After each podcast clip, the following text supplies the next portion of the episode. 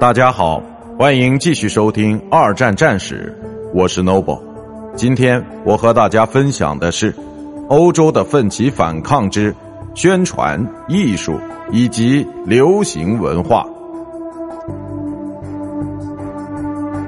由于第二次世界大战实际上是一场全面的战争，因此每一个地方的作家、艺术家。电影拍摄者、记者以及广播公司都在战争中扮演起一定的角色。